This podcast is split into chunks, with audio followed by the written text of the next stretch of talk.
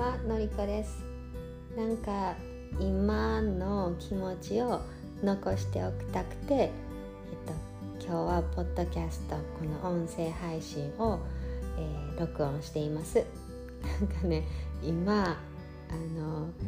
いただいたおはぎを食べたんです。もうそれがめっちゃ美味しくてもうほんまに美味しすぎて幸せすぎて天国飛んだっていう感じになったからなんかこの気持ちを残しておきたいなと思って。私も食べるのがめっちゃ好きでうんとほんまに美味しいもの食べた時の幸せとかこのこの感じこれがもうすごい 幸せで幸せしか言ってないけどえっ、ー、とうん。ね、このおはぎあのを作ってくださった分けてくださったえっ、ー、と陽子さん名前出していいのかな。いいと思う。陽子さんにはすごいお世話になってて。で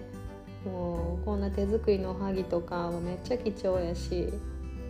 最高に美味しすぎた。でえっ、とおはぎと一緒に、えー、甘酒も飲んだんですね。で甘酒は、えーと、自分で作ったものなんですが、うんと、この甘酒を作るようになったきっかけも陽子さんであの陽子さん甘酒作ってはってであの去年初めて購入した時に私も息子もドハマりしてめっちゃハマってほんであのそこからあの何度か購入しながらでも自分でもあの作ってみたりするようになったんですね。でなんか甘酒って飲む点滴って言われてるらしくてそれもすごい惹かれててもうもともと体力がない方なんですけど息子が生まれてからさらに体力が なくてだからあのこれも、えーと、飲みながらあ幸せやなって思っています。なんかおはぎ食べてたらお餅がめっちゃ好きなんですけど子供の頃からなんか母があの地元のえーと、安倍川餅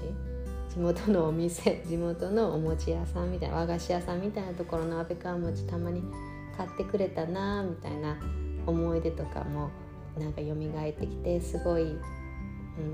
なんか愛されてた記憶みたいなのも蘇ってきたからうんあのおはぎセラピー受けたみたいな感じでした食べ食べながら。ですごいしみた理由はもう一つあってここ数日息子が夜夜泣きがすごいんですね。あの2歳半なんですけどえっと夜泣きってほとんど、まあ、ほとんどって赤ちゃんの時にスリープトレーニングしたんです。でえっと年トレですよね。で年トレをして8ヶ月の時かな年トレしてそこからもう本当に自分ので一人で寝れるようになってで年トレする前もずっと本当に3ヶ月ぐらいから一人で自分の